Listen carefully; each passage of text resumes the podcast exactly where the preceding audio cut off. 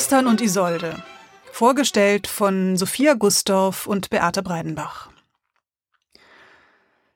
Tristan und Isolde, Wagners radikalstes Werk für das Musiktheater, fasziniert und verstört bis heute.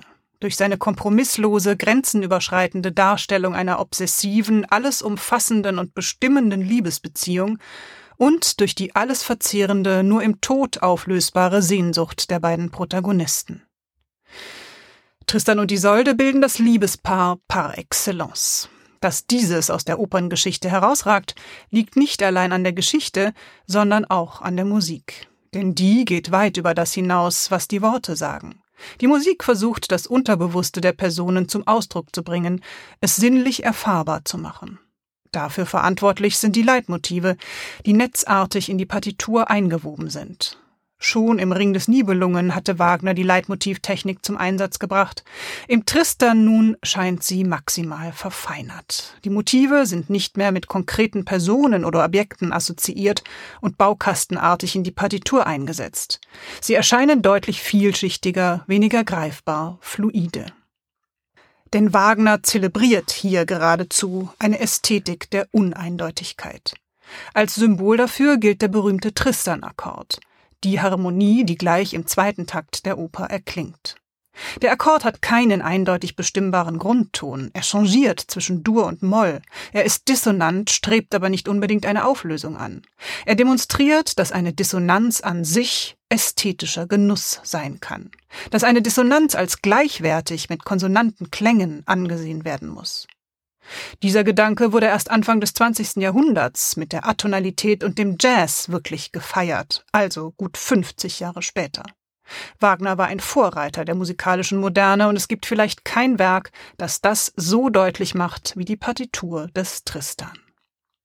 Der Tristan-Akkord, eins der meist diskutierten musikalischen Phänomene überhaupt, der Tristan-Akkord also gilt als Motiv der Sehnsucht, des unbewussten, triebhaften, auch toxischen Verlangens.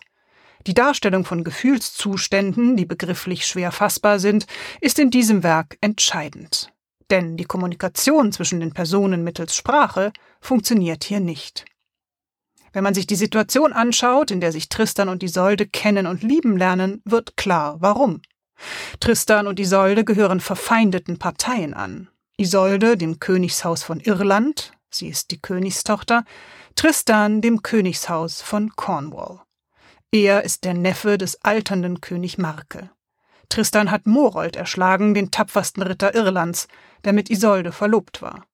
Morold war nach Cornwall vorgeschickt worden, um einen Tribut einzufordern, den König Marke Irland schuldig war. Marke kam der Forderung aber nicht nach. Im Duell mit Tristan wird Morold erschlagen. Aus lauter Übermut schickt Tristan den Kopf Morolds nach Irland zurück. Tristan selbst wird in diesem Zweikampf schwer verwundet. Und er reist nach Irland, genauer gesagt zu Isolde, um sich gesund pflegen zu lassen. Diese ist nämlich weit herum bekannt für ihre Heilungskräfte. Bei diesem ersten Zusammentreffen verlieben sich die beiden ineinander, durch Blicke versteht sich, nicht durch Worte. Soweit die Vorgeschichte. Im ersten Akt soll nun Isolde verheiratet werden mit dem alternden König Marke. Sie wird von Tristan sozusagen nach Cornwall entführt. Die erste Szene der Oper spielt auf dem Schiff von Tristan, das Isolde nach England überführt. Auf dem Schiff weigert sich Tristan, mit Isolde Kontakt aufzunehmen. Sie ist zutiefst gekränkt. Sie verflucht Tristan, wünscht sich und ihm den Tod, und sie fordert Tristan auf, Sühne zu leisten dafür, dass er Morold umgebracht hat. Isolde bittet ihre Kammerfrau Brangäne, einen Todestrank bereitzustellen. Nachdem sich die beiden ausgesprochen haben, trinkt Tristan denn auch davon. Und schließlich auch Isolde. Sie will mit Tristan zusammen aus dem Leben scheiden. Todessehnsucht erfüllt alle beide. Schon die ersten Gedanken, die Isolde äußert, gehen dorthin. Todgeweihtes Haupt, todgeweihtes Herz, singt sie ahnungsvoll im ersten Akt, ohne dass klar wird, ob sie damit Tristan meint oder sich selbst. Von dem Gedanken, dass der Tod ihnen Erlösung bringe, sind beide vereinnahmt. Tristan vielleicht noch stärker als Isolde. Er versucht in der Oper mehrfach, sich das Leben zu nehmen, zuerst durch den vermeintlichen Todestrank, der sich dann aber als Liebestrank entpuppt, dann indem er sich in das Schwert seines Rivalen Melot stürzt, Ende des zweiten Aktes. Von dieser Verletzung wird er nicht mehr genesen. Am Ende der Oper stirbt er in Isoldes Armen. Tristan leidet am Leben und an der Liebe.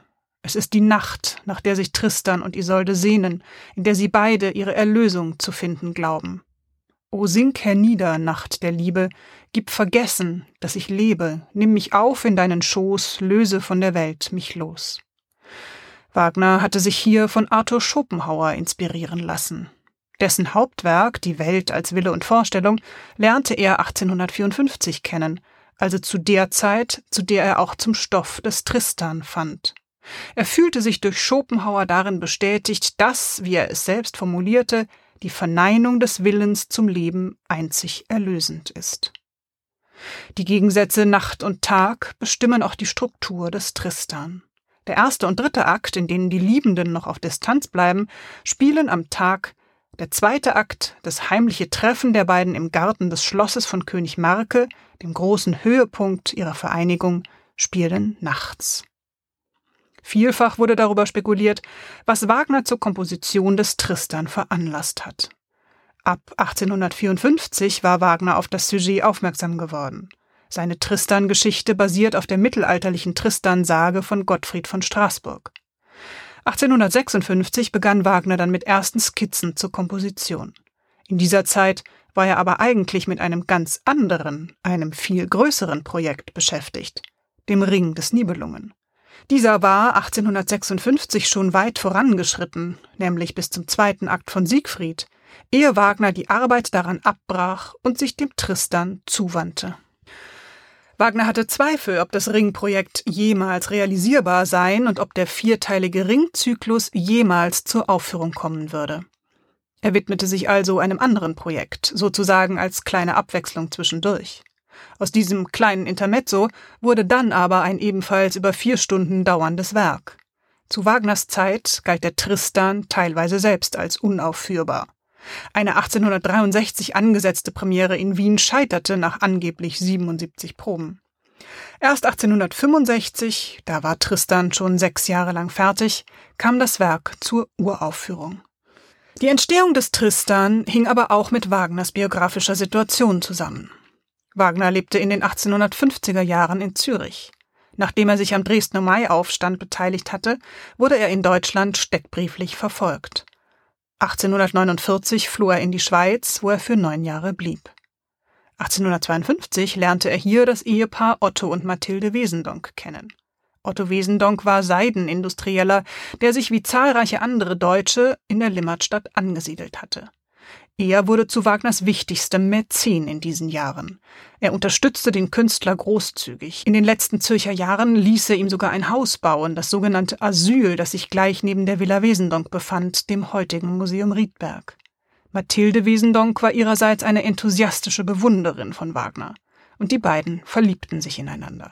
Mathilde wurde Wagners Muse, seine wichtigste Antriebsquelle für das Schaffen dieser Jahre. Wagner ließ Mathilde teilhaben an seinen aktuellen Kompositionsprojekten, schickte und widmete ihr Skizzen und Autographe. Nach außen hin war die Beziehung natürlich geheim. Möglicherweise blieb sie auch platonisch. Wagner war schließlich seit fast 20 Jahren mit der Schauspielerin Minna verheiratet. In seinem Inneren jedoch brodelte es heftig. In den Briefen und Kompositionsautographen, zum Beispiel zur Walküre, sind zahlreiche verdeckte Botschaften an Mathilde enthalten. Auch das Textbuch zum Tristan und die Kompositionsskizze zum ersten Akt hatte Wagner Mathilde 1857 zugeeignet. Zu dieser Zeit wurde das Verhältnis auch inniger, bevor es dann wenig später eskalierte. Die Affäre flog auf und Wagner musste Zürich verlassen. Dass die Entstehungsgeschichte des Tristan mit dem Höhepunkt der Affäre mit Mathilde zusammenfällt, kann kein Zufall sein. Wagner selbst machte bei aller Vorsicht, mit der man seine Selbstaussagen genießen muss, kein Hehl daraus, dass Kunst und Leben bei ihm ineinandergreifen. Klaus Guts psychologisch feinsinnige Inszenierung setzt bei dieser außerehelichen Leidenschaft an, die der bürgerlichen Moral der Entstehungszeit zuwiderläuft. Die Protagonisten bewegen sich in Räumen, wie sie in der Villa Wesendonck existiert haben könnten. Diese Räume werden zum Seelenraum, zum Erinnerungsort und zur Echokammer.